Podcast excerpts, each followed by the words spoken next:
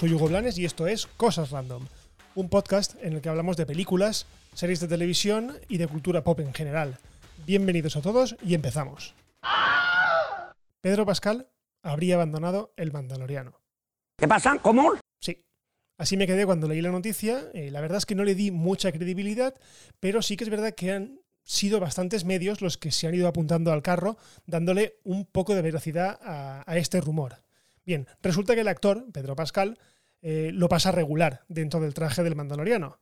Se ve que hace un calor de narices y así que propuso a los productores, a los creadores de la serie, a ver si se podía quitar el casco eh, en más escenas para así, por lo menos, bueno, uno lucirse él un poco más cuanto a la cara y otro, pues no morir de calor eh, rodando ciertas escenas. A esto, los productores y los mandamases de la serie contestaron con un no rotundo. Básicamente dijeron que no, que la manera de actuar de un mandaloriano es no quitarse el casco nunca. De hecho, si os acordáis, en la primera temporada solamente se lo quita, creo que en el último episodio y un momentito, y no le ve nadie más. O sea que digamos que es eh, this is the way, eh, como dicen ellos, es la manera de actuar de un mandaloriano, no quitarse el casco. Por lo tanto, le dijeron que no. Bien, Pascal se ha cabreado, o se ve que se ha cabreado bastante, y ha dicho, bueno, pues si no me lo puedo quitar, si no me lo aceptáis, me largo. ¿Y cuál ha sido la respuesta de los mandamases? Pues ahí tienes la puerta, ¿vale? No sé, no sé qué de veracidad darle a esto y la verdad es que tampoco sé si importa mucho. Sí que es cierto que Pedro Pascal le pone la voz a un personaje que tampoco es que sea muy largo en palabras, más bien esparco en palabras. Y también se ha sabido que durante la primera temporada en bastantes escenas tuvo una especie de doble de cuerpos, o sea que ni siquiera fue él quien rodó ciertas escenas. Así todo, no sé, es el personaje o el actor bandera de la, de la serie. Evidentemente la estrella es Baby Yoda, el niño, pero la estrella de la serie, digamos, humano, es Pedro Pascal. Y yo creo que perderlo sería una verdadera lástima. Sobre todo porque, bueno, la voz es suya, es lo que hemos dicho. La voz del Mandaloriano es suya. Pero bueno, también es cierto que eh, algo que no nos dimos cuenta eh, en entrevistas pasadas fue, por ejemplo, una a John Favreau, en el que hablaba de explorar un poco el mundo de los mandalorianos y que no iban, digamos que a centrarse solamente en un personaje y a desarrollarlo todo en, digamos que en torno a él. Aquí yo creo que daba un poco una pista de lo que podría pasar en este caso si Pedro Pascal pues decide abandonar finalmente la serie cosa que yo ya os digo que no acabo de creerme mucho, ni tampoco el hecho de que puedan coger a las bravas a otro mandaloriano y decir, bueno, pues ahora este es el protagonista, porque no sé, la serie se llama El Mandaloriano por él. No se llaman los mandalorianos cualquiera y ahora cogemos a que nos dé la gana, no, se llama El Mandaloriano. Así que no sé, veremos en las próximas semanas, sobre todo más de cara al estreno, cuando toque hacer entrevistas y todo esto, a ver si realmente Pedro Pascal está involucrado o por contra desaparece del mapa. Y seguimos con la nueva Suicide Squad, dirigida por James Gunn, porque resulta que se ha sabido hace poco que tendrá una serie spin-off llamada Peacemaker y que estará centrada en el personaje que está interpretado por John Cena, este luchador de lucha americana que se ha convertido en actor y que se parece mucho a Matt Damon pero en super tocho, ¿vale? La serie será una precuela de la citada película y será limitada a ocho episodios, o sea que no es una serie regular, sino que tendrá simplemente ocho episodios y será una precuela. Esta serie se une a la ya anunciada Gotham Central, que estará situada en el mismo universo que la próxima película de Batman.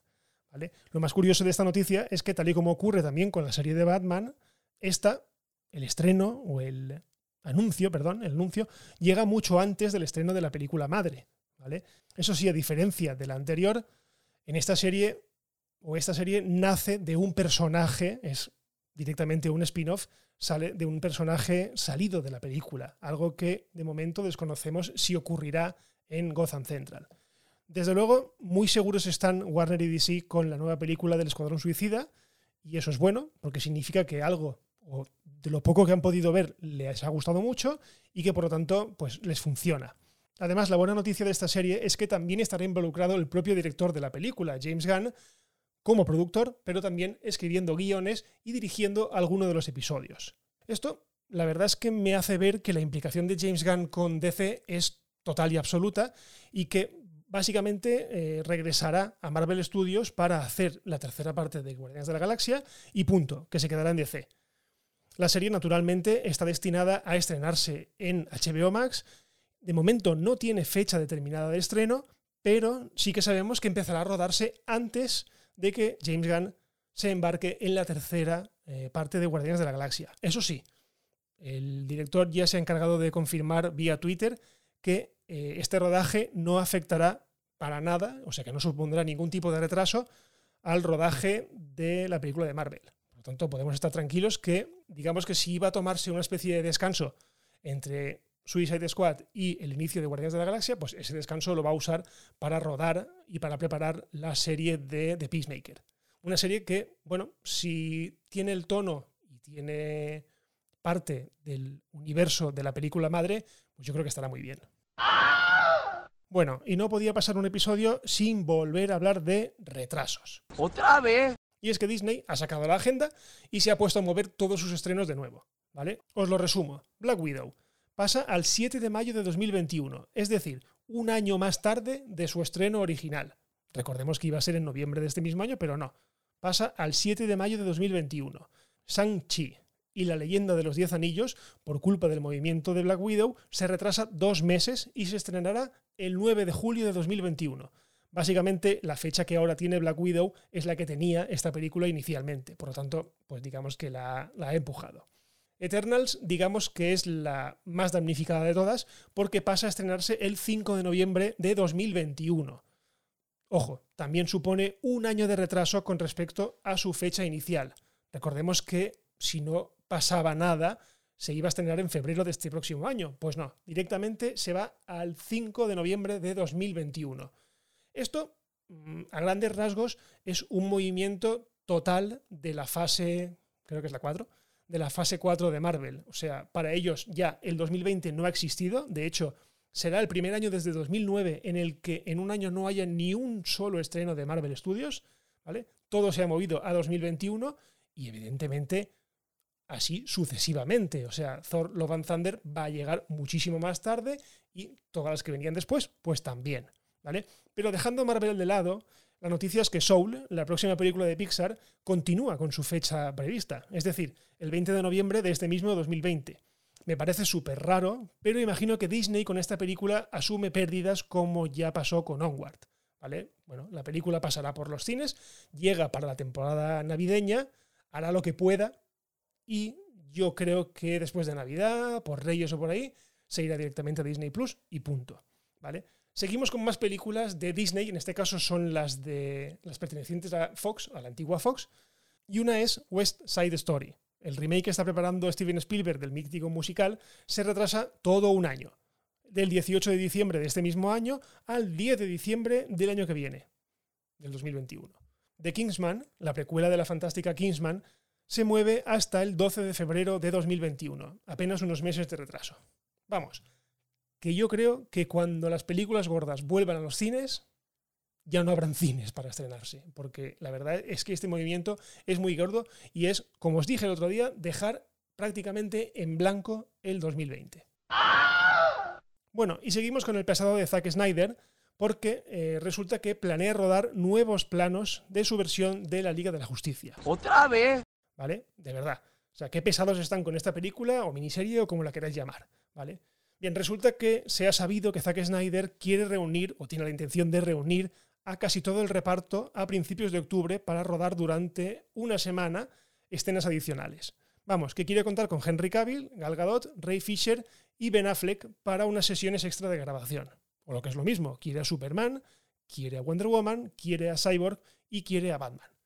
Algo que desde luego me parece tremendamente raro, ya que según palabras del director, la película ya estaba terminada y que con lo que tenía grabado, vamos, que tenía más que de sobra para hacer una versión completamente diferente de la de Josh Whedon y que únicamente con la adición de efectos especiales pues estaría lista. Pero no, parece que no. Esperemos no tener de nuevo aquellos tremendos fallos de continuidad que tuvimos en la película que se estrenó en cines. Y no, no me refiero al bigote de Superman, me refiero, por ejemplo, a Ben Affleck, que en una misma escena recuerdo cuando estaba en el pueblo de, Aquaman, eh, había una escena en la que tenía el pelo de una manera y en la siguiente el pelo estaba completamente diferente, por no decir que en los rodajes o en los re-rodajes estaba un poquito más fondón y se notaba, ¿vale? Se notó bastante.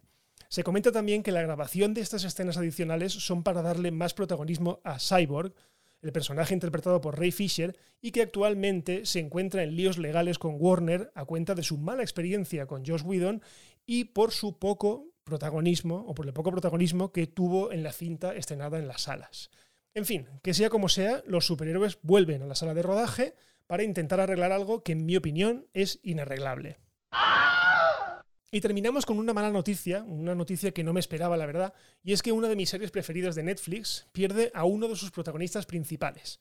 Se trata de El método Kominsky, y quien no continúa es Alan Arkin, en mi opinión, eh, mi favorito de los dos protagonistas. Al parecer, Alan Arkin eh, ya tomó la decisión de abandonar la serie de Chuck Lorre, eh, creador también de The Big Bang Theory, durante la producción de la segunda temporada, estrenada el año pasado. Por entonces, el futuro de la serie no estaba confirmado públicamente. De hecho, la renovación llegó este mismo junio. Pero se ve que el actor ya tenía la decisión tomada. Así que, bueno, Arkin no continúa en la serie y, pese a que la tercera sea la última, pues se las tendrán que arreglar sin el actor. Así que podemos deducir que esta marcha de la serie será un poco abrupta, ya que los guionistas, bueno, pues no tenían preparado el terreno para este, para este hecho, ¿vale? Así que habrá que ver cómo asume la serie y su protagonista la ausencia de Norman, el mejor amigo del protagonista. Recordemos, ojo, que por este papel Alan Arkin ha estado nominado dos años consecutivos tanto al Emmy, a mejor actor de reparto en una comedia, como a la misma categoría en los Globos de Oro. O sea que mm, ese papel, la verdad es que le dio no caché porque Alan Arkin ya es un actor totalmente conocido, pero sí que le ha supuesto el volver al candelero. Por cierto, lo curioso de todo esto es que el método Kominsky es la segunda serie de Chuck Lorre que pierde a su protagonista eh, durante este curso televisivo. Hace una semana nos enterábamos también que Ana Faris dejaba eh, la serie Mom y, bueno, dejaba en la estacada a Alison Janney solamente eh, llevando el peso de la serie en la que, en teoría, iba a ser también la última temporada de la serie. Así que, bueno, bastantes movimientos en las series y tristes porque en el caso del, método Kominsky es una serie que a mí me gusta muchísimo y que yo creo que la gracia de la serie es la dupla protagonista. O sea, no es Michael Douglas, no es Alan Arkin, sino es cómo interactúan los dos dentro de la serie. Así que, bueno, a ver cómo se las arreglan. Bueno, y hasta aquí este episodio de Cosas Random. Muchas gracias por escuchar y ya sabéis, si os ha gustado, pues podéis dejar valoraciones, podéis compartir, compartir que es lo más importante de todo para que lleguemos a muchísima más gente. Y nada, por lo demás lo dejamos aquí y nos escuchamos en el próximo episodio. Un abrazo y adiós.